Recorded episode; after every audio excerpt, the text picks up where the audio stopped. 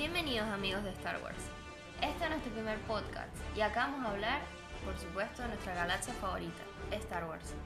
Junto conmigo está Jesús y Gustavo y yo me llamo Aurora. Esto es Guardia Imperial. Acá vamos a hablar de distintos temas, desde las películas, desde las series y nuestros personajes favoritos. Así que sin más, esperamos que lo disfruten.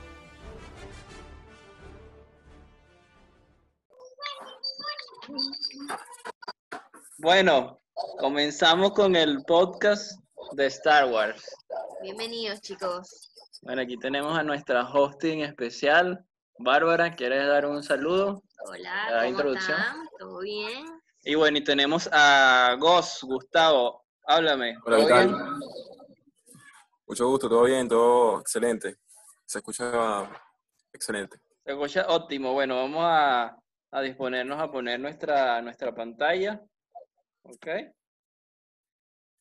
Muy bien. Tenemos entre las primeras preguntas que queremos compartir con ustedes en, nuestro primer podcast acerca de Clone Wars. Ok, bueno. em, básicamente la idea es compartir eh, más o menos qué nos, qué nos ha parecido la serie hasta, hasta este punto, hasta su final. Hace unas pocas semanas la serie de Clone Wars em, terminó. Entonces, bueno, Gustavo, ¿por qué no empiezas tú y, y nos comentas eh, por qué hasta ahora Clone Wars ha sido lo mejor en Star Wars en los últimos tiempos? Bueno, nada, este, yo con el Clone Wars como tal, em, más que todo he visto que sí que algunos capítulos como tal salteados, no, no, no he sido como tal fiel seguidor del, de esta parte de esto que ahora es canon también, pero bueno, la última temporada estuvo buenísima, de verdad ¿Terminaste de que marcó. completa? Sí, sí, la terminé de completa y, y marcó, definitivamente la última temporada marcó mucho lo que puede ser Star Wars de ahora en adelante, lo que podría llegar a ser y, y bueno, y todo lo que realmente significa para nosotros realmente la, la franquicia, ¿no? Sí. De verdad que es alta serie. A mí me encantó los, los diseños nuevos que le pusieron y tú de verdad te conectas mucho con los personajes y con lo que ellos van sintiendo a medida que van avanzando los capítulos y que empieza la tragedia de la Orden 66. Claro. Bueno, no sé, yo, yo tengo una opinión que al principio, como la serie animada de, de Star Wars, eh, tuvo un trasfondo muy serie animada eh, para niños, pero Sí, tiene mucho relleno, mucho relleno. Sí, es que son, es una comiquita a final de cuentas, pues o sea, ellos la hacen es para meter historias así de más para seguir entreteniendo con el tema de Clone Wars y por ahí te sacan una que otra escena así importante entre las temporadas y son escenas que ahí, ahí tú terminas de entender bien lo que es esa relación que tenía Obi-Wan con Anakin, que es lo que más nos importa acá a fondo, pues. Claro, exacto. Sí, no, y Dave Filoni hizo un, buen- un gran trabajo, de verdad que este, me quito el sombrero de pana, tipo, supo hacer muy bien esto, de verdad que la última temporada estuvo excelente, este, el, el, tras- el trasfondo, el, trasfo- el trasfondo que tiene Ahsoka, que es la principal protagonista de esta, de esta serie, al final, el desenlace que tiene es bastante controversial, ¿no? O sea, como ella empieza como tal, con la Orden Jedi en el primer, en el primer capítulo de la primera temporada, como termina, es bastante trascendental, porque empieza creyendo quizás en la Orden, este, basándose en, en, esa, en ese fundamento ¿no? que tenía la Orden Jedi y, y bueno, llevándose a codo con, con Anakin y todo este, las vivencias que tenía con él y eso hasta que después se independiza y la chama comienza que querían como un criterio propio, personal, y vive, vive sus propias decepciones con la orden y se va separando, también. claro, claro, y se va separando poco a poco y va, va adquiriendo su camino hasta que, bueno, pasa lo que pasa en la hora 66, que, bueno, tuvo la suerte más bien de que le hayan enviado en esa misión a Mandalore por el asedio que estaba haciendo Maul Y que estaba al con planeta Rex y- aparte. Claro, porque acuérdate que ese un- él, él lo hizo con el propósito de que atraer a Anakin, Mal, el, el asedio de, de, de Mandalore. mal, mal. Y Lo la mandan a ella Sí, sí, sí. porque sí. Anakin es- lo retiene el canciller, porque lo quiere tener a su lado en los últimos momentos de la, de la República. Bueno, no Y sé, bueno, yo- tuvo la suerte, tuvo la suerte de pana de, de poder estar, de no estar como que muy cerca de Coruscant, porque si no, capaz la matan como Claro. murieron muchos Jedi. Tal cual. Bueno, yo, yo tengo una opinión en, en cuanto a Clone Wars que, que nada, como les venía diciendo, al principio fue como una serie animada y, y después siempre siguió siendo una serie animada para, para niños. Pero en sus, creo que en sus últimas tres temporadas eh, vemos episodios con, con contenido eh, Diferente, Dif- más dif- fuerte. diferentes y con historias y con historias muy fuertes, sobre todo que tienen que, que están vinculadas con, con la trilogía, con las presecuelas, ¿no? Que nos, que nos dio George Lucas hace, hace mucho tiempo. Em, además de esto, yo creo que lo que tiene Clone Wars que lo hace exitoso es que tiene la, la esencia de Star Wars, Sí. ¿ves? Y, y eso es muy importante Claro. porque eh, tú ves que los tres protagonistas, que en este caso serían Anakin, Obi-Wan Y Ahsoka. y Ahsoka, este, tienen eh, aproximadamente seis temporadas.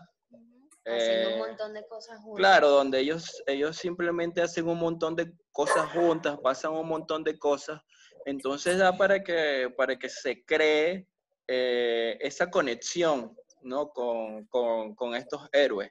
También la conexión con, con los villanos, que o sea, me parece eh, muy importante el rol que cumple Darth Maul, el rol que cumple Dooku, o el, o el mismo rol que, que cumple Grievous, que no, no tuvimos la oportunidad de verlo en, la, en las películas originales, ¿no?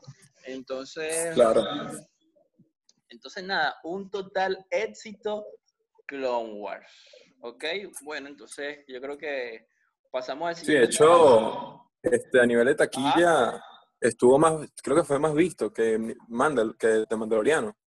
Ah, no sabía. Mandal- Ah, Sí, estuvo, por eso fue que rompió récords, rompió récords de, de vistas, que estuvo más, o sea, en Disney Plus y eso, que estuvo mucho más streaming que, que el mismo Mandalor, que, que es una serie live action, y, y eso da mucho de qué hablar, pues, que una serie animada, como tú dices, que es para niños, ha tenido más vistas, o sea, tra- traído más al público, quiere decir que está muy bien hecha, que está yendo por el camino que queremos que vaya a estar, queremos que vaya este proyecto, porque esto es una vaina que tiene mucho, mucha tela que cortar, ¿entiendes? Tiene demasiado, demasiado contenido, es un universo como tal, ¿entiendes? Y que lo hayan explotado así de bien y que esté haciendo las cosas bien, quiere decir que va a estar por un buen camino. Sí. ¿Se vieron la película de mí- Clone Wars? Sí, yo la vi, esa película Sí, es por vieja. supuesto. Esa película es viejísima. Sí, es viejísima, vieja. Pero, o sea, no tiene jamás el mismo alcance que tuvo esta última temporada.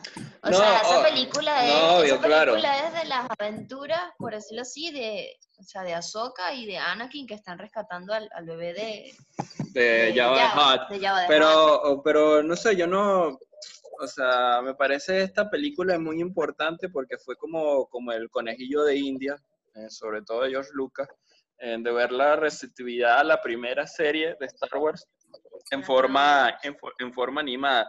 Y además que el, el- solo el tema que desarrollaron, o sea, el tema no tenía Bueno, es nada la primera. con la saga de Star Wars y es algo que... ¿Sabes que había salido, en el 2003 había salido Clone Wars, eh, una serie animada, pero de Cartoon Network? Sí, tal que es muy Sí, buena. Sí, sí. Sí. Estuvo muy buena. Los Sí, pero no era, una, no era una serie de dibujos, sino que era, era una serie de dibujos, más no era una, una animación computarizada. Claro, exacto. A mí también lo que me gusta mucho de Clone Wars es que por lo menos ves mucho la transición que tuvieron muchos este, personajes en ella. Porque ponle, por ahí en las, en las películas, entre la segunda y la tercera, tú lo que veías más que todo era a Anakin siendo este, el chico que, que, o sea, que era rebelde en cuestión de lo que le decía el maestro. O sea, siempre lo veías peleando con Obi-Wan, siempre lo veías llevando a la contraria. Y después en la tercera, entonces ya encuentras a un Anakin que está un poco más receptivo, más amable, más, más tranquilo, pero sin embargo sigue habiendo conflicto dentro de él. Y eso no te lo cuentan muy bien en las películas, entonces por eso está buena la serie, porque tú con ella terminas como de atar cabos y está... Sí, es como de complementa. Complementa un poco lo que las películas te querían transmitir con, con, el desarrollo de Anakin, pues. No, y además, además lo que dijo Bárbara es muy importante porque tú te pones que él, él termina eh, el ataque de los clones con, nada, con la muerte de su madre y con la derrota por la, por la pelea con el conde Dooku, que, que pelea con Obi-Wan. Y, y, ves que si es así como lo dice Bárbara, era un niño testarudo, en rebelde, etcétera. Y obviamente en la venganza de Sith vemos otro tipo de Anakin, un Anakin que está lidiando con otro tipo de conflictos muy fuertes y que los arrastra desde el ataque de los clones. Entonces yo creo que en, en, Clone Wars vemos es cómo él llega a ese punto. O sea, vemos de Anakin joven a, Anakin ya más adulto, al Anakin como que un poco más experimentado y, y, nada, claro. más... Sí, con más conflictos, con más conflictos claro. y... Claro, y a medida que fue pasando ese tiempo, ese conflicto fue creciendo hasta que, bueno, hasta que se presentó lo de, lo de Padme. Claro, exactamente. Muy bien hecha la serie, de verdad. Sí, sí, muy buena Clone Wars. Bueno, si no han visto Clone Wars, eh, nosotros no hemos visto todas las temporadas, pero bueno. No, yo me vacilé las 6 y las 7. Pero todas las temporadas no te he visto. Bueno, pero me vacilé las 6 y las 7. Bueno, ok. Este, Bárbara se vaciló las 6 y las 7. Para los que no lo sepan. Eh, así que bueno, nada, vean Wars si tienen Disney Plus o por, por internet. Bueno, pasamos al siguiente tema el futuro de la saga de Star Wars. Bárbara, ¿dónde piensas que está el futuro de la saga de Star Wars? ¿Puede ser sus series animadas o sus series live action o de alguna manera continuar esta serie de esta nueva trilogía eh, con Rey, Kylo y todo ese tipo de personajes nuevos? Mm, yo me más por el live action y las miniseries que puedan sacar bueno, tenemos proyectos que todavía están en marcha, como la serie de Cassian Andor, eh, bueno, la de Obi-Wan, que obviamente se viene por allí.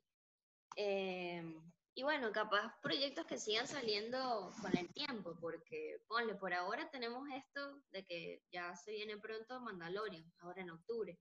Después de esto seguro van a seguir sacando más cosas. Yo creo que eso le deberían sacar bastante el provecho. Eh, porque bueno, al ser proyectos tan pequeños pueden ir viendo qué más o menos le va gustando al público. Y bueno, como claro. Clone Wars y como terminó Mandalorian, tuvieron una respuesta muy diferente a lo que han sido las películas, porque en las películas todos estamos claros que han tenido sus fallas y han sido fallas muy fuertes que, que a la gente no le ha gustado. No le ha gustado porque claro. es la esencia de Star Wars. Así que mira, claro, claro. en esas series y de aquí a, ponle como tres, cinco años, estaría bueno que empezaran con un nuevo proyecto de películas, pero bien organizado. Sí, yo pienso que, que, el, futuro, el futuro de Star Wars, además de lo que puedan complementar eh, sus series animadas, está en todo, en todo este, como que todo este mundo, ¿no? Dentro del mismo Star Wars, que es el live action. Y, no, nada, bueno, series como The Mandalorian, Obi-Wan, que, que, está próximo a, a, grabarse. Bueno, vamos a ver si, si el COVID-19 permite eh, que se grabe Obi-Wan, ojalá que sí. Sí, Eh, sí. pero sobre todo porque en The Mandalorian mostró, sobre todo cuando ves el, el documental de cómo hicieron la serie, eh, cómo estuvieron involucrados muchas personas, sobre todo Dave Filoni, eh, que tenía mucha experiencia en Star Wars. Y yo creo que ya Dave Filoni es fundamental porque lo dicen las mismas personas que, que trabajaron con él. Es la, es la, como que la biblioteca, la biblioteca viva, viva de Star Wars y sobre todo es un tipo de que intuye muy bien eh, qué hubiese hecho, hecho eh, George Lucas.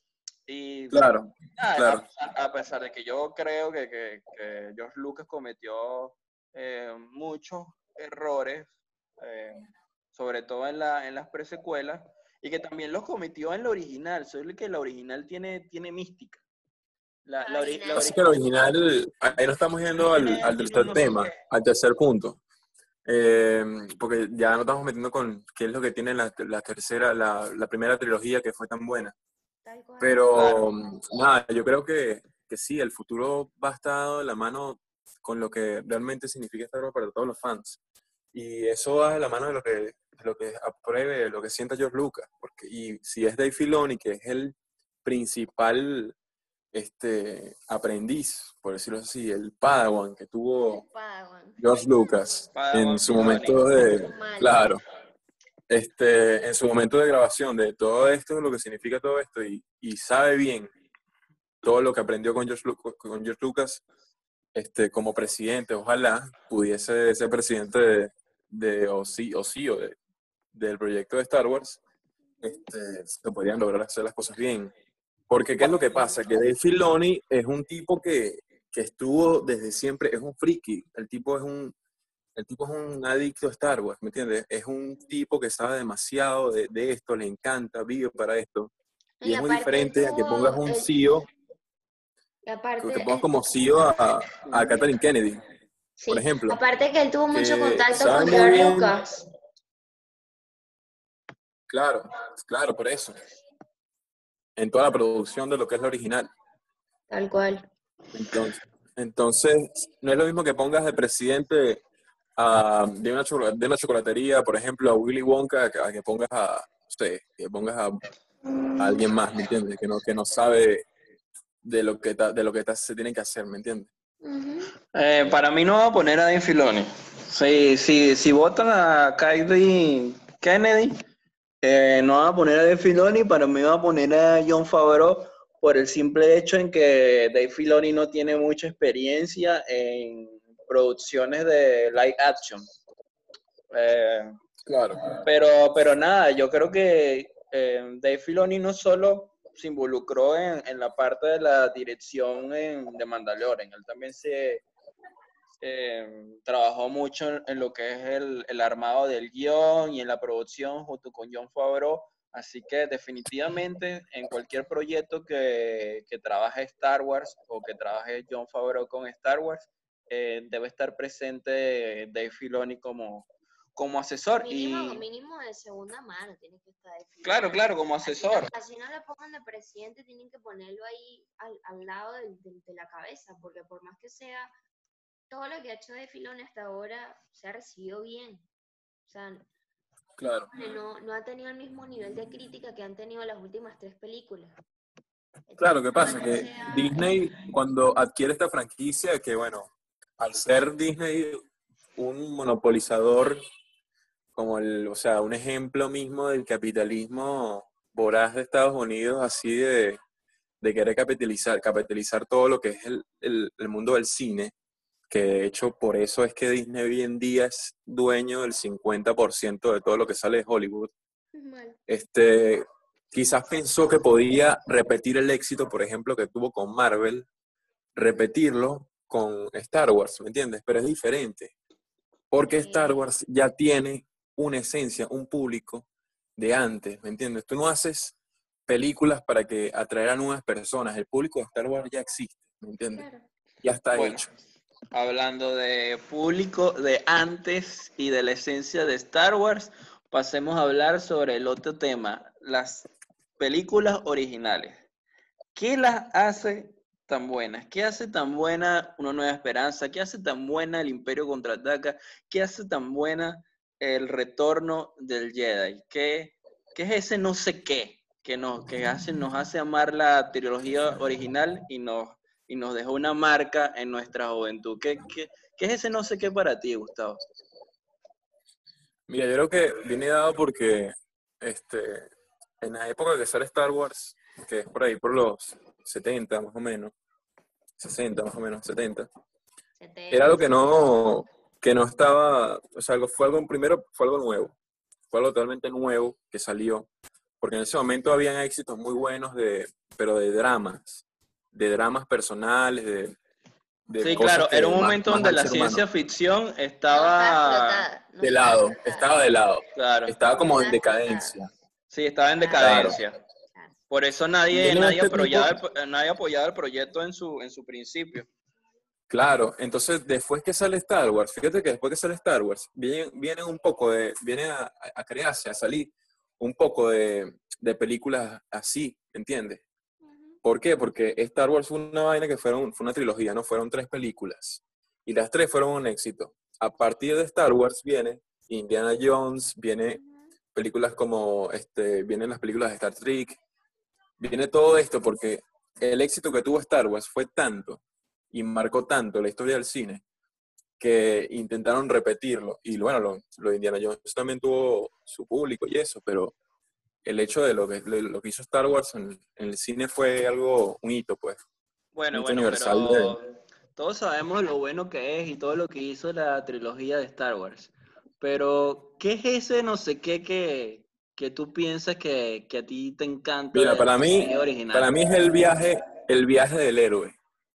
Sabes que muchas de las películas se basan en el viaje del héroe como tal, en el protagonista, que es el, en este caso Luke, y todo el misterio que envuelve a ese, a ese protagonista, a ese héroe, todo ese misterio tan humano como es la traición, el tema del lado oscuro, el tema de, de, si, de si seguir por el lado luminoso, de De todo eso. Sus raíces, aparte, porque. Claro, y todo ese misterio que envuelve, el tema de su padre, el tema de quién es Darth Vader y tal, y todo esto, cómo lo afecta el hecho de que es su padre, Ujú. este, todo eso nos lleva a, a engancharnos con ese personaje. Sí, yo creo que ¿Qué fue lo también que hizo tiene la que ver, yo creo que también tiene que ver mucho la lealtad que hay entre los tres. Porque ponle, en la primera película lo que vemos es que aparece Leia pidiendo ayuda y ahí mismo aparece Luke al rescate, por decirlo así. Y por cosas de la vida, ponle, por cosas de la fuerza, digámosle, él conoce a Han y a partir de allí empieza esa misión. Entonces yo creo que es bastante importante ese lazo que había allí entre los tres y toda esa relación que hubo para que esas tres películas tuvieran éxito, porque tuviste un buen feeling entre los tres, entre los tres principales personajes.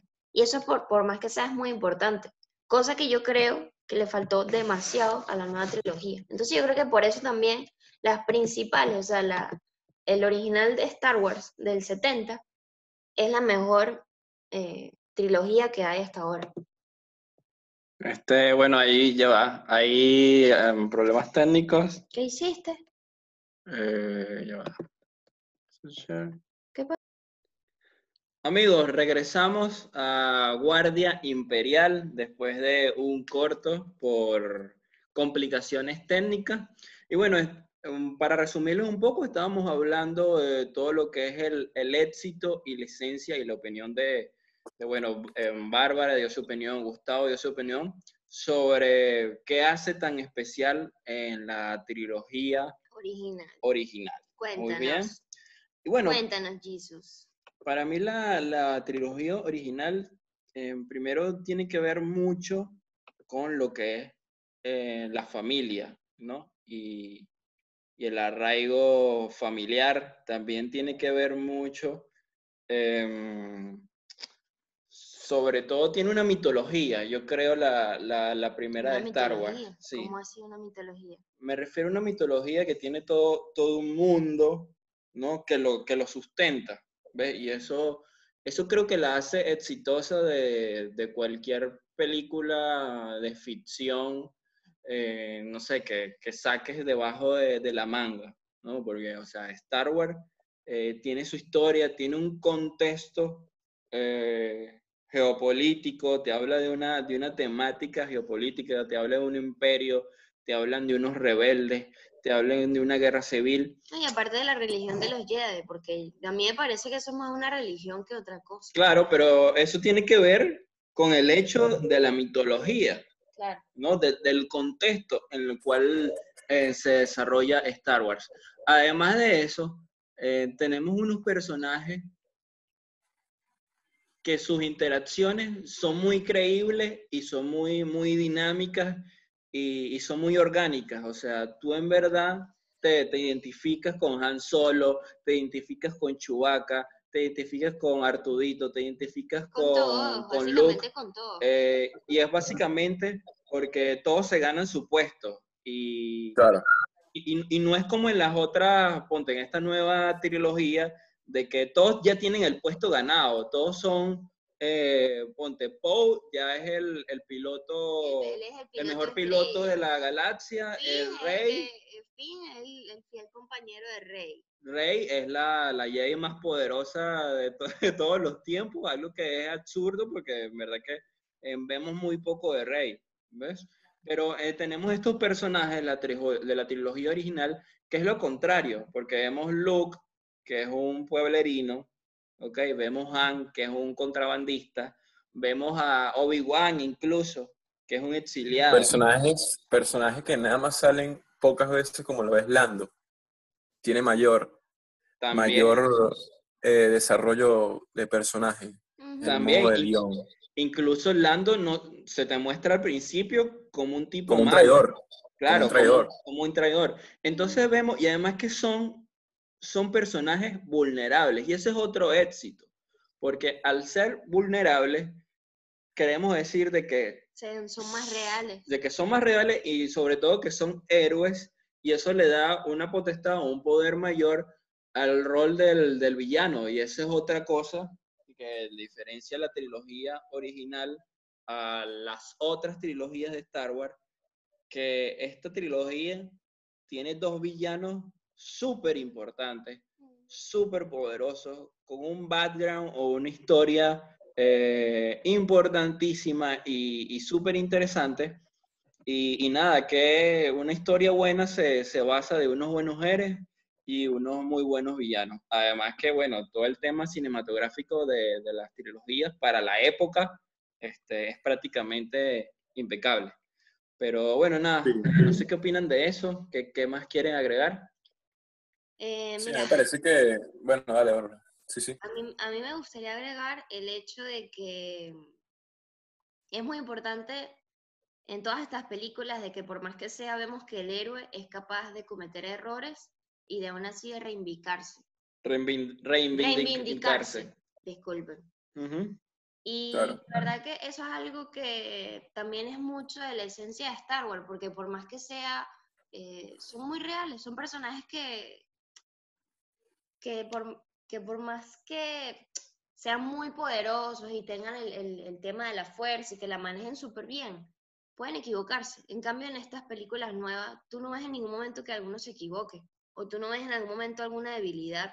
Tú simplemente ves, este, Epa. Ay. Tú simplemente ves que ellos eh, están por ahí como que haciendo aventuras y ya está. Y bueno, Rey se, se va con Luke y ya de repente con dos sesiones, bueno, ya, ya es la, la Jedi estrella. O sea, no es un desenlace completo de- del héroe, por decirlo así. Claro. ¿Qué, qué puedes agregar al final, Gustavo, de, de esta, de este tema? Si quieres agregar algo. Bueno, no, yo quiero agregar que la trilogía original, quiero ver tres cosas. Que la trilogía original tiene algo que, que es la esencia como tal, en el sentido de muchos valores morales que, que a fin de cuentas tienen mucho que ver con, con que se enganche, ¿no? El- la persona, el espectador. Sí, sí. Porque el tema de Luke, o sea, excelente, el desarrollo de Luke. Eh, ya después con la, con la, la segunda cosa que quería agregar era la, la- en la secuela, la segunda, la segunda trilogía, que son las secuelas que están, Ah, que aunque sean más modernas, tuvieron muchos errores. sí. De hecho, la amenaza fantasma A mí, no a mí tan me buena. parece increíble, de verdad, cómo en las trilogías cambiaron, en, en las trilogías de las precuelas cambiaron tanto eh, todo ese panorama que nos habían dado en las primeras películas. Cambiaron Claro, muchas cosas, ac- acá le metieron más animación, este, ponle, no vimos a, a los tres principales de, de estas precuelas que serían Anakin, Obi-Wan y Padme, ponle, en cosas así juntos, solamente los ves juntos, ponle, tipo en, la, en el ataque de los clones, en la guerra de Geonosis. Claro. Y ya, o sea, en cambio, en las trilogías, las principales, en ningún momento tú ves que pasa demasiado rato sin que estén Luke, Leia y Han juntos. Eso Sí, que tienen ese enlace, ese enlace, bueno, aparte porque son hermanos, ¿no? Este, y, bueno, nada, yo creo que está bien el tema de experimentar, está bien el, tema de hacer cosas diferentes, porque ¿qué pasa? Si quieres hacer todo igual, va, a pasar como pasó la última trilogía. Intentaron hacer un plagio de lo que fue la, la, primera, la primera trilogía, es un plagio malísimo y salió horrible, salió una, una porquería, ¿me entiendes? Por ahí de hecho, por ahí de hecho estuve leyendo hoy de que quién sabe si aquí a unos años este, se encarguen de hacer y de diseñar una nueva trilogía de lo que sería en serio el final de Star Wars. Y ponle, dejar estas películas, dejar estas películas que sacaron como unas películas. No parte del canon. Claro, no parte del canon, que no eran, no, no son mundo real de Star Wars, ponle. Eso estaría Eso es muy poco probable, un poco improbable por el tema de que perdería mucho dinero y se metería en muchos temas legales de Star Wars. Porque básicamente estás diciéndole a, todos los actores que actuaron ahí, y fueron muchísimos, aparte de renombre, aparte, que su trabajo no valió, no valió verga, pues no valió nada. Pero sí creo que hay muchas cosas que se pueden hacer de aquí al futuro, y creo que ese es el cuarto tema, ¿no? No, no, perdón, este, el tema pasado. Pero, este, ¿por qué? Porque vienen otras trilogías que ya hay contrato, está la trilogía de Ryan, de, que va a ser Ryan Johnson, está la otra trilogía, bueno, la que iba a dirigir este, los grandísimos directores en los mejores capítulos de Game of Thrones, pero que bueno, terminaron sobre eso por temas de que tenían ya contratos con Netflix. Y hay otra trilogía que también dirigir otra persona, no recuerdo el nombre, aparte de los proyectos de las series. Porque el tema de las series, por allí, supuestamente por allí se viene una película de Taika Waititi. Eso también estaría interesante saber cómo lo haríamos. Exacto. Hay que ver cómo sería. A mí Taika Waititi, la película de Ragnar me gustó. Yo no vi Jojo Rabbit, la cual ganó un Oscar, creo. No la vi. Pero hay que ver qué, qué, apuesta tiene Disney con respecto a esto, lo que vaya a hacer ahorita con, con ese proyecto de Taika. Y bueno, nada, o sea, me parece que estuvo bien. O sea, yo creo que Disney se dio cuenta que estaba haciendo las cosas mal cuando el, fracaso que tuvo, aparte de, este, el ascenso de Skywalker, eh, la película de Han Solo, el spin-off, que era una oportunidad buenísima para hacer un personaje, un personaje y lo hicieron muy, muy, muy básico, muy simple, muy insulso, muy repetitivo. Y bueno, nada, O sea, yo creo que tuvieron como ese, ese, ese frenadito ahí que los hizo como que repensar las cosas. ¿Por qué? Porque se venían incluso otros spin-offs. Se venía el spin-off de Boba Fett. Y bueno, después se y rehizo todo y salió de Mandaloriano. Este, y nada, pues por ahí capaz puedan salir las cosas mejor. Y bueno, rescatar lo que es la esencia de Star Wars. ¿Qué, ¿Cuál es la esencia de todas estas? La esencia yo creo que definitivamente es esa manera de contar historias ese viaje del héroe y la lealtad hacia sus amigos. claro, o sea, yo creo que el, el tema, va más allá de, lo, de va, va, más allá yo creo que de eso, va un tema ya del cine, lo que significa como tal hacer películas, ¿entiendes? Porque ya tiene que, o sea, Disney cambiar el formato. No puede hacer lo mismo que hace con Marvel. Ya Marvel ya representa una cosa. Aparte, aparte de que Marvel es otra temática, es otra onda, es otro mundo. Eh, son claro, cosas diferentes, pues. Yo creo que es el la manera que tiene Star Wars de contar dramas humanos en una, en una galaxia muy lejana, este, en, un, en un universo paralelo al nuestro, que pasen cosas y que sean a la vez que nos identifiquen y sean muy, muy intensos, es lo que nos engancha. Y es lo que tiene que tratar de rescatar Disney en este caso.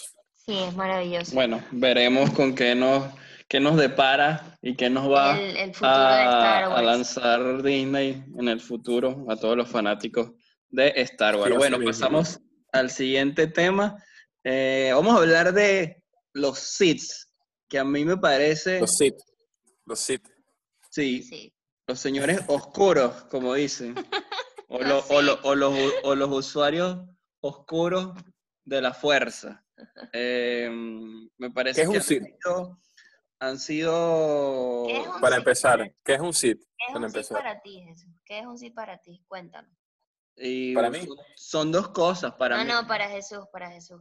Ahí te pregunto, Gustavo. Ahí te pregunto a ti. Para mí son dos cosas. Primero, eh, bajo el universo de Legends, es una raza y en el canon actual son usuarios del lado oscuro de la fuerza. Eh, básicamente eso. Ya me parece que eh, los personajes que han sido Sith además de Darth Vader, ¿no? Se, le, se le han dado muy poca, muy poca importancia y muy poco desarrollo por ser los malos. Pero es que Star Wars es tan grande y es tan interesante que en verdad que a muchos fans les encantaría ver nada más una película de los malos. El viaje del villano también es muy interesante, tanto o más que el, que el viaje del héroe. claro, un ejemplo de eso es Joker. Joker es el viaje, del villano. Tal cual. Correcto. Sí, tal cual. Entonces, no sé, a mí, a mí me gustaría mucho una serie de presecuelas de, del emperador. Y yo creo que también estaría interesante que explotaran una parte de Darth Maul igual. Sí, de, de Darth Maul también, pero a mí en particular me gustaría mucho el emperador porque es el, si lo vemos es el principal, uno de los principales antagonistas de Star Wars desde, desde sus comienzos. Darth Maul también, sobre todo cómo han construido el, el personaje a través de las series animadas, etcétera, etcétera. Eh, pero sí, no sé qué, qué otro Sith les gustaría que, que, se desarrollara o que se contaran más cosas de él en el plano de películas y series live action, porque ya en el, en el, plano de videojuegos y series animadas ya se han tratado varios, varios antagonistas o varios villanos. Claro, de la vieja república. ¿Qué te parece que es un Sith? ¿Tú crees que un Sith nace ya para ser un Sith o que a partir de las cosas que le van sucediendo a ese Jedi o pongámosle a ese ser, lo lleva a ser eh, del lado oscuro? Bueno, yo creo que va más de los segundos. No, porque pasa que, veamos algo, se llama Sith o se le dice Sith aquel que usa el, lado oscuro de la fuerza. ¿Qué pasa? El lado oscuro de la fuerza se nos ha pintado siempre y se nos ha dicho como algo malo, como que algo que hay que temerle. Es como, ¿sabes? El, el antagonista que está ahí, ¿entiendes? Y que siempre va a estar, pero que no lo puedes, no lo puedes deshacer. O sea, no, no es que es algo que, que lo puedes sencillamente así como desapare hacer desaparecer. Siempre va a estar, siempre va a volver, porque se trata de un equilibrio. Y yo creo que eso es mucho de lo que pregonaba Yoda, que la fuerza no es que tiene que ser toda luminosa y ya, o sea, si el lado oscuro va a existir, al igual que el lado luminoso va a existir siempre. Uno depende del otro porque es el equilibrio. ¿Qué pasa? El lado oscuro representa muchas cosas de la fuerza que el, por lo menos la Orden Jedi no, no te dice. este, y por ahí, o sea, las, que tanto con las vivencias que puede tener el personaje, en este caso, no sé, Ponte que tuvo vivencias y de repente se vio decepcionado en un momento de la orden por ser conservadora, por ejemplo, porque ese es el problema que tiene la precuela, la, la Orden Jedi, que es muy conservadora, y por eso no se da cuenta de la amenaza, de la amenaza fantasma. No, y aparte yo creo que ellos subestimaban demasiado el, el posible poder del, del, lado oscuro, pues, porque ponle, ellos pensaban que como eran la Orden Jedi y como ellos tenían todo controlado, no había una amenaza que pudiera estar en, al frente de sus ojos y que ellos no lo vieran. Y sin embargo así fue. Entonces yo creo que eso fue una debilidad muy, pero muy grande de la Orden Jedi. Y eso tú lo ves de hecho en Clone Wars. En Clone Wars te cuando Ahsoka intenta hablar con el Consejo y ellos simplemente deciden omitir su opinión. O ni siquiera la toman en cuenta, ponle. Bueno, pero ¿qué personaje del lado oscuro le gustaría que ponte, si yo tuviera ahorita el dinero para que se desarrollara una serie, una película de un villano de Star Wars, ¿cuál sería y por qué? Puedes responder cualquiera de los dos. Primero tú, Gustavo. Bueno, a mí, me gustaría que ya el tema de Palpatine, el tema de, de Maul, ya se deje así. Me gustaría que ya se deje así porque ya son personajes que se han explotado bastante y está bien hecho hasta la última, pues hasta el ascenso de Skywalker, que fue una mierda. Pero ya lo que, lo que se ha hecho con esos personajes está muy bien. Con, con, en, The Clone Wars con Maul, que a mí me, me, encanta el personaje de Maul, porque antes lo veía, tú lo ves, tú antes tú lo veías como el malo y ya. No, ahora tú lo ves como un tipo que está obsesionado con saber la verdad y que se esconde detrás de todo y logra darse cuenta antes de que los Jedi. Claro. No, y otra cosa interesante, disculpa que te interrumpa. a Maul no, no, lo muestran, o sea, después de lo que desarrollaron después de la amenaza fantasma, cuando supuestamente muere, nos muestran que es un tipo que busca hacer su, su propio camino hacia, hacia el poder, eh, utilizando obviamente sus técnicas del lado oscuro que le enseñó Palpatine, pero él trata de buscar su propio camino, su propia manera de, de llegar al poder, y eso es muy interesante y eso habla del desarrollo que, que le dieron al personaje. Yo creo que... Sí, a mí toda la historia, toda la historia del Mole me encantó y en Clone Wars está muy bien hecha. Está el- después que, que cae por, por el, cae la mitad de su cuerpo por el, por el pozo este que lo, lo mata, bueno, lo- lo- lo- se lo- le quita la mitad del cuerpo a Obi-Wan. Ujú. Eh, aparece todo después la secuencia de cómo lo rescata su hermano, que es Savage Opress, lo rescata, lo lleva a su planeta natal, ahí lo, lo lo- como que le devuelven la memoria porque estaba, había perdido un poco de eso. Y todo ese desarrollo de ese personaje para mí está excelente. A mí me gustaría de verdad es que se haga más como que un desarrollo más de los Sith, del, del origen de todo eso.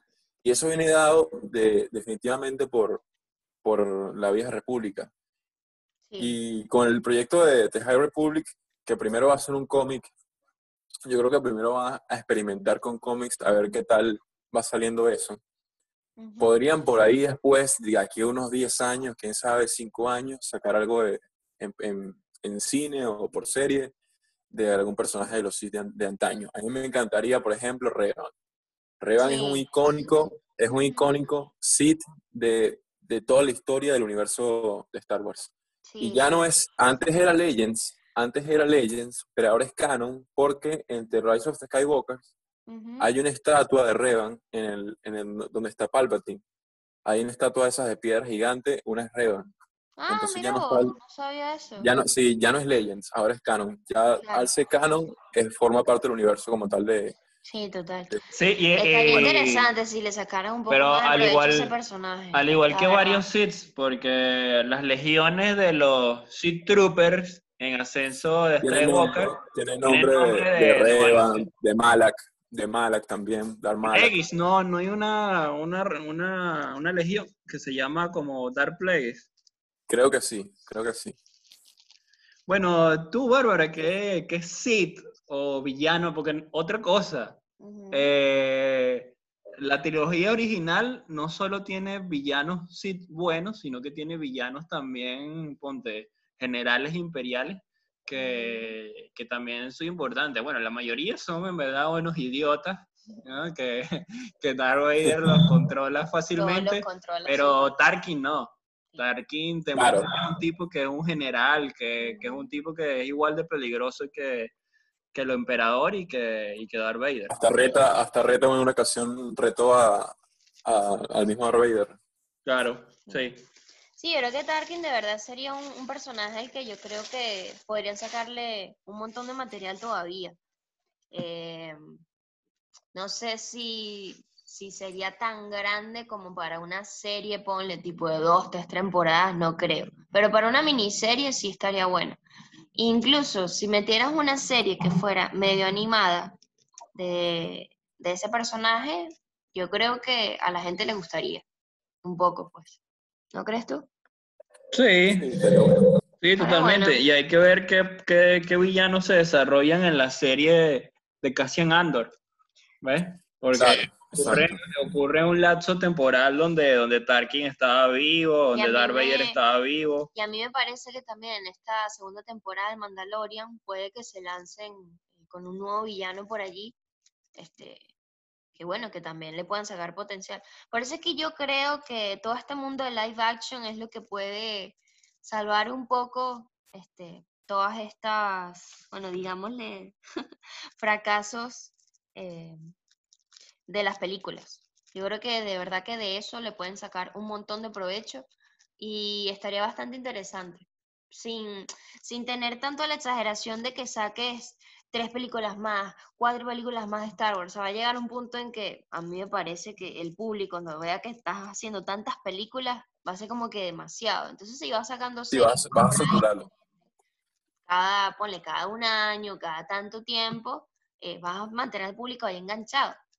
Y nos va a querer ver y, hacer que nos saquen nuevas películas. Exacto. Bueno, bueno, Sí, muy bien. va por ahí. Va por ahí, claro, va por ahí. Bueno, esperemos que Disney, por favor, señores de Disney, saquen algo más. Pónganse, pónganse a buscar por ahí en internet la- las opiniones de todos los fanáticos y No, entiendan. no solo eso. No, sí. el 2021 se le acaba el contrato a Kathleen Kennedy, pues. Y yo creo que definitivamente va para afuera. Yo espero que, que Bueno, tomen ojalá. acciones con eso.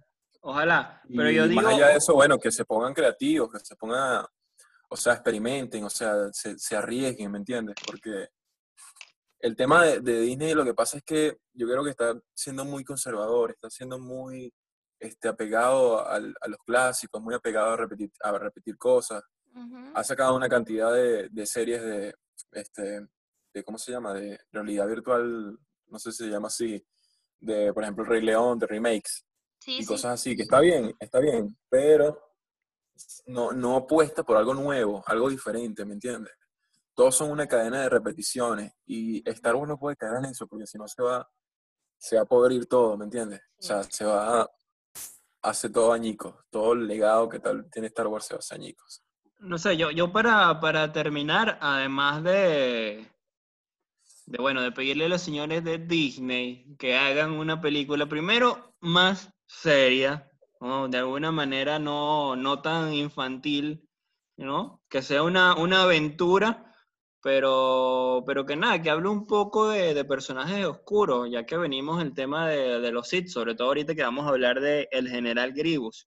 Em, y que, pero que a su vez tampoco se pierda la, la esencia de, de Star Wars. Pero estaría bueno. Claro, y también, también va de parte de, de que no, no quieran convertirla en un, ¿cómo se llama? No quieran convertirla en un objeto de, de merchandise, de sencillamente vender y, y Claro, querer, o sea, atraer público o difer- sea, nuevo vaina, y querer, y querer forzadamente incluir personajes que, Sí. o sea, dentro de una trama que no va, ¿me entiendes? Porque, por ejemplo, Black Panther se trata de, de, por ejemplo, de una reivindicación de, de los negros, pero a la final no, no es ninguna rebelión así, ni muy arrecha, ni muy trascendental. Ujú. Este, hay una, hay un, se intenta como meter forzadamente el feminismo con, es- con, con Star Wars.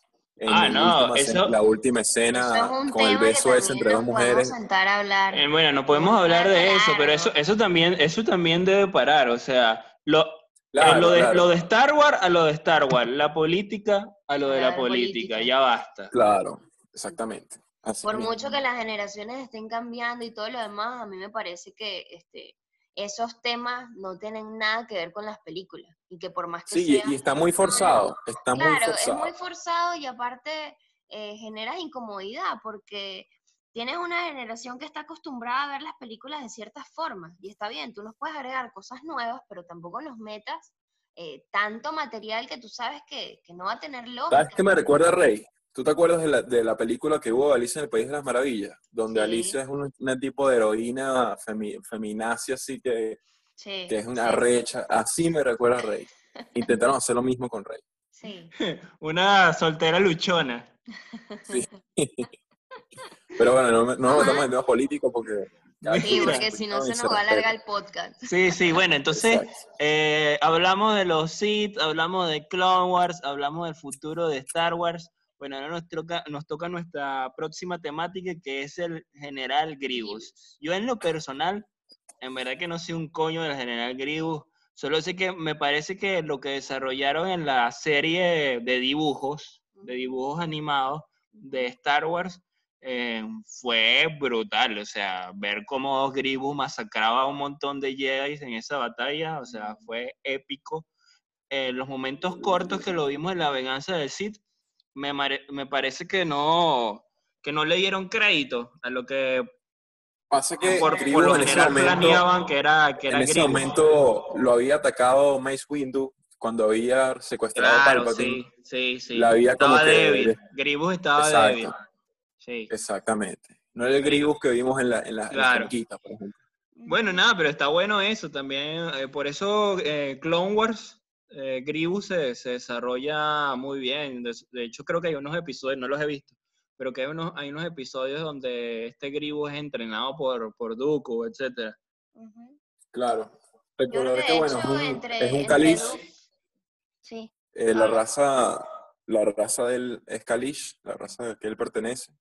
Del Ah. planeta Y él es así cyborg, él era así original, ¿no? ¿Verdad? No, él era, él, eh, su raza es diferente, pero él sufrió unas heridas, sufrió un accidente Y por y eso, fue reconstruido, pues. claro. Fue reconstruido mitad, casi completamente en realidad, como un Mira, cyborg. y, y, y tú que conoces un poco más sobre este general Grievous, eh, ¿tú tienes algún conocimiento de que entre Doku y Grievous había como competencia? No competencia, pero sí había este como una, una especie de, de, de hecho, de, como una rivalidad, algo así. Este, porque ¿qué pasa? Que Grievous, él es entrenado me- por, o sea, por odio como tal hacia los Jedi, Sí. porque los Jedi habían como que la orden había como invadido su planeta, los había desterrado de un sitio, algo así. y Pero por había malos o por, por malos, ¿no? Sí, porque habían conquistado otro planeta. Ajá. Ok, tenía ok. un conflicto con otro planeta, entonces lo, lo desterraron de ahí y el tipo después tuvo un conflicto con los Jedi desde siempre y Doku se aprovechó de eso y, y bueno, fue cultivando ese, ese sentimiento de odio y vaina. Y De hecho, creo que Claro. también le inyecta, le inyecta sangre con, ¿cómo se llama esto? Midiclorianos. Midichlorianos. son los- midichlorianos. Ajá. ¿Quién? quién? Obviamente, Dooku. pues no. Sí, experimenta Ah. con, con, con Grievous de esa manera también. Claro. Mira, qué increíble.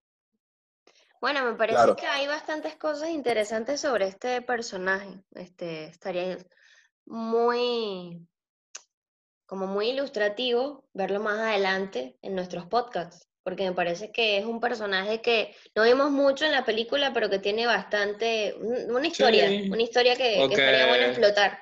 O que no sé si, si Gustavo quiere hacer un día un, un, ponte un audio de voz y, y lo, y lo colocamos en el podcast explicando la historia de También. buenísimo, está bienvenido. También. Sí, vale, Bueno. está buenísimo, de verdad. Bueno, entonces, Ese personaje Bueno. me gusta mucho por el por el- la calidad de, de combate que tenía. sí, ¿verdad? Una, una calidad de combate impresionante.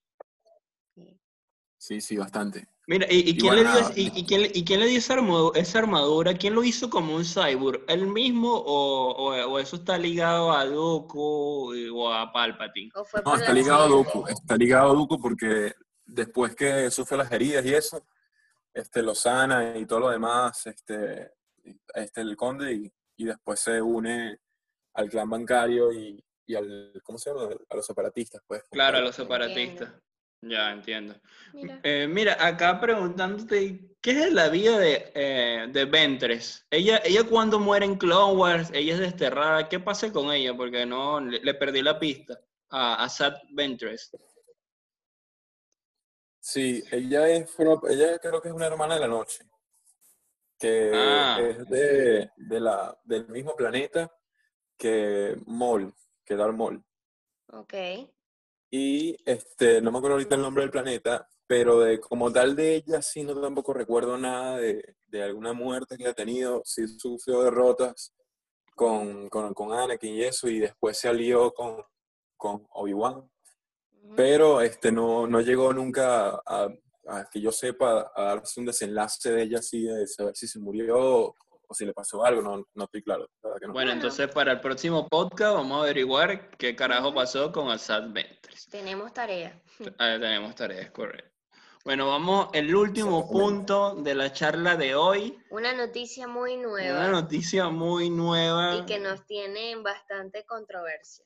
¿Qué onda con, con este actor haciendo a, a Boba Fett, que no es el, el original, pues el The que, hace, el que hace Jango Fett en el ataque de los clones? ¿Qué onda? Ahorita busco el nombre. ¿Qué onda con eso? ¿Qué piensas tú que, que, que va a ser ese personaje? Si va a ser importante. Porque básicamente el Mandalorian se maneja de. Son como mini episodios, pero o sea, cada episodio tiene su, su temática. Así que no sé, no sé qué tanta importancia le den a este personaje. ¿Cómo irán a empatar la historia de, Manda de Claro. Mando con, con Boba Fett? Bueno, mira, eh, con respecto a Boba Fett, sabes que, bueno, al parecer entonces no murió ahí en los cómics.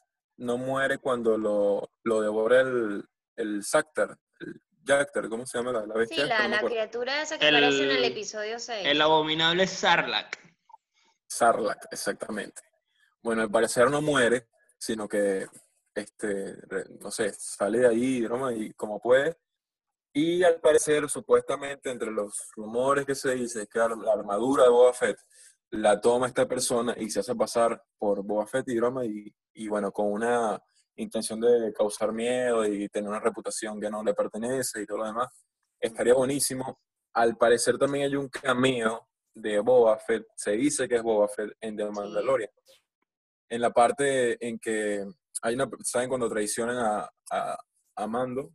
Sí. En, Ah, sí, eso creo que lo vi, que están, que están como en, la, en las cavernas, como en los túneles, ¿no? Y que medio se ve un flash de, de Boba Fett. ¿Es eso? No, se- yo, yo vi fue que en la parte, ¿sabes que la persona que traiciona a, Sí. a este tipo? Sí, que es un chamito. este, ajá, él muere en el desierto, ¿no? Sí, pero así. después, después viene una china y la china es la que, la que ve al, al tipo este. Ujú. Bueno, hay una parte en que aparece alguien caminando y, y, y camina y nada más se Ah, le ven los es pies. Bueno, y nosotros, Es esa persona se queda así. nosotros estábamos hablando de eso y no nos parece que sea necesariamente Boba Fett. Por ejemplo, este individuo No, se dice, se dice. se dice. Se dice. un Claro, porque puede ser también el Moff Gideon, porque el Moff Gideon también lleva capa. O sea, el personaje que, que sale ahí lleva capa.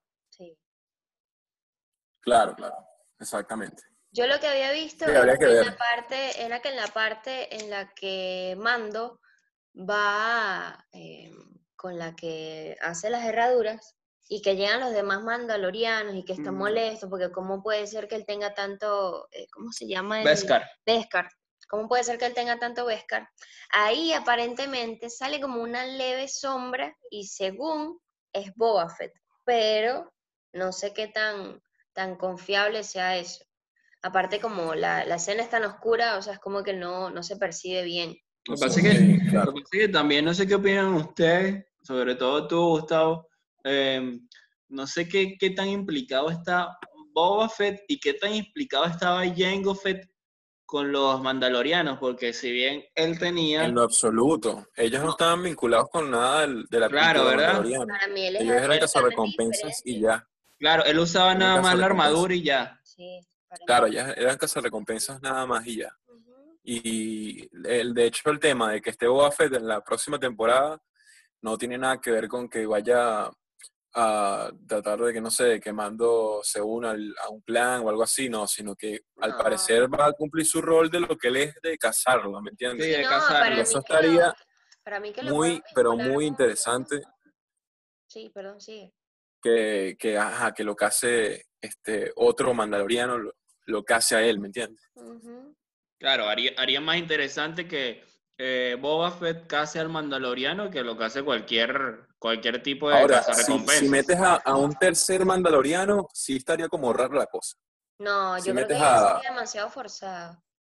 Claro, si estás metiendo a otro que va, va a ser un va a ser un impostor, Un impostor. ¿qué, qué, qué rol va a cumplir él entonces? O sea, tiene que ser o que, o que el impostor lo case a él con la armadura de Boba Fett, o Sí. que es Boba Fett, pues, pero no puedes poner dos Boba Fett aparte de mando porque ya es como No, demasiado. no, obvio. Para mí va más de lo primero. O sea, ponle que de alguna manera eh, este actor Timothy, eh, Timothy Olyphant. Timothy Olyphant, bueno, Timothy Olyphant lo ponga en ese rol de como Scooby-Doo, como de él metido debajo de la armadura y que se ponga a cazar a Mando porque, pues qué sé yo, puede querer a Baby Yoda o porque simplemente tenga algo pendiente con Mando que no nos han contado El todavía. Imperio lo contrata.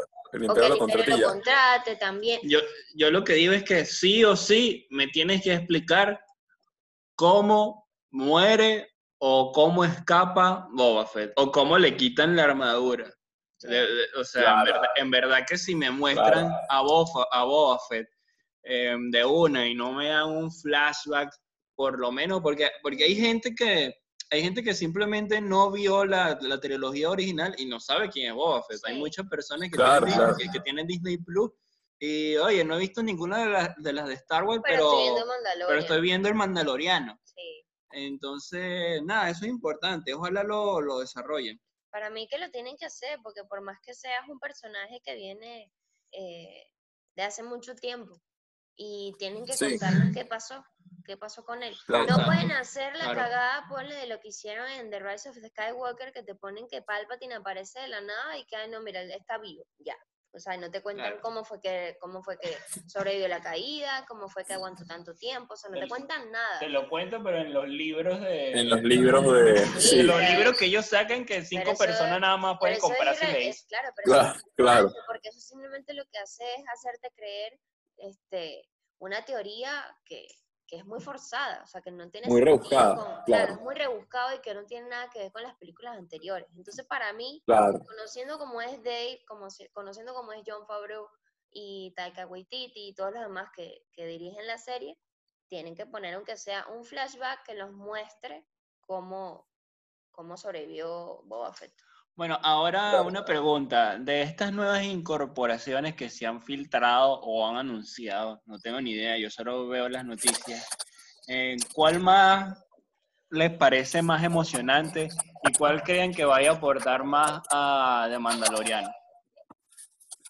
yo creo que la Ahsoka Tano, sin duda. Sí, sí, sin duda es.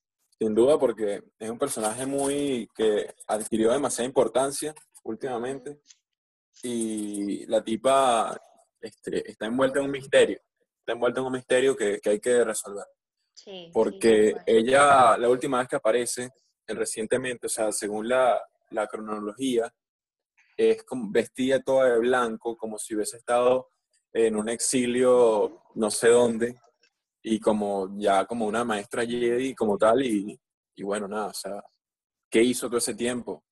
¿Qué, o sea, cómo, qué, a, qué, se- a, qué, a, qué se, a qué se debe que nunca se metió, de hecho, tampoco en la, en la rebelión, tampoco, porque no se mete. Claro, o sea, ¿a dónde, a dónde se fue? O sea, ¿se exilió o se puso a hacer ot- otras cosas que, que tienen que ver con los Jedi? ¿Por qué no se unió a los rebeldes? Este, todo Claro, eso, exacto. por más Y que no sea. sé, para mí no se unió porque nada, porque sabía que Anakin era Darth Vader.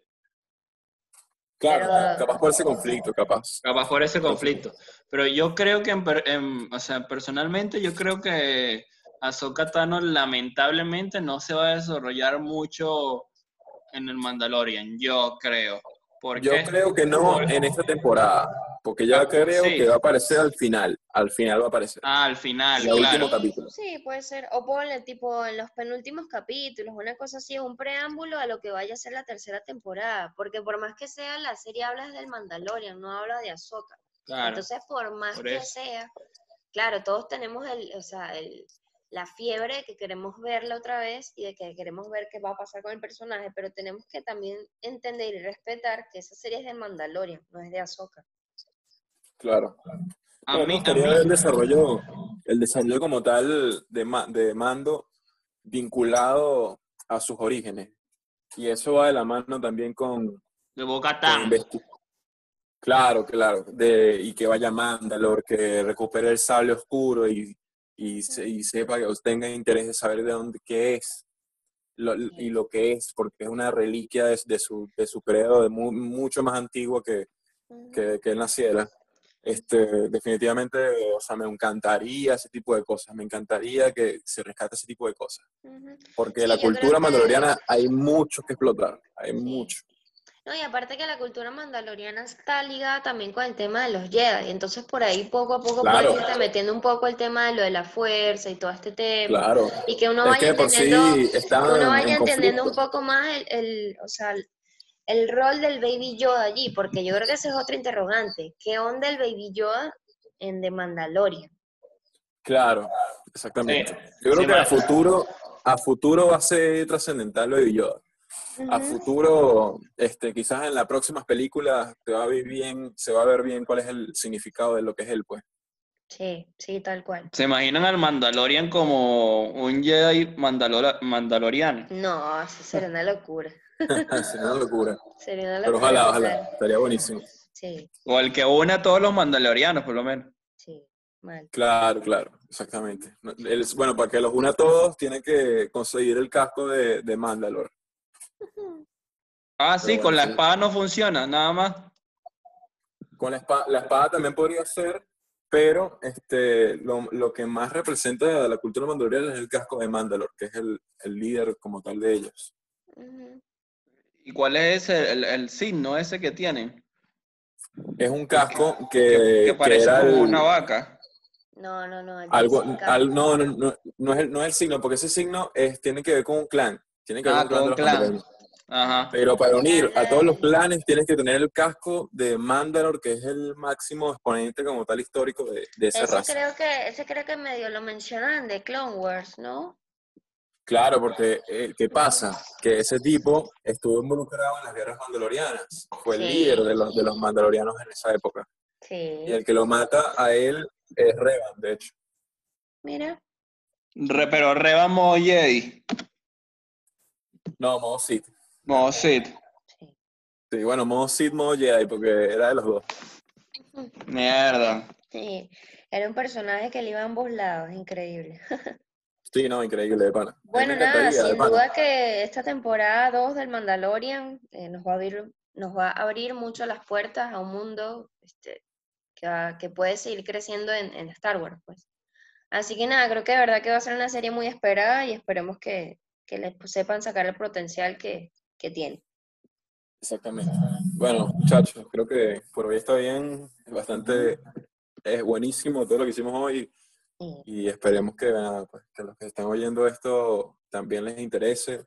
Ujú. Y nada, o sea, si pueden compartirlo, pueden este, querer opinar, quieren envíen una invitación, ya vamos a dar los enlaces para poder hacer quizás algún streaming internacional con otros países, con otras personas.